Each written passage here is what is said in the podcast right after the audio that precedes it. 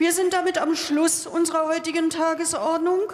Ich berufe die nächste Sitzung des Deutschen Bundestages ein auf Mittwoch, den 19. April 2023, 13 Uhr.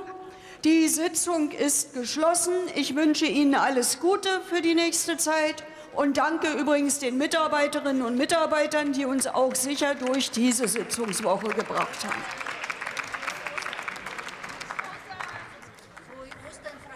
Entendi. Mas por que não?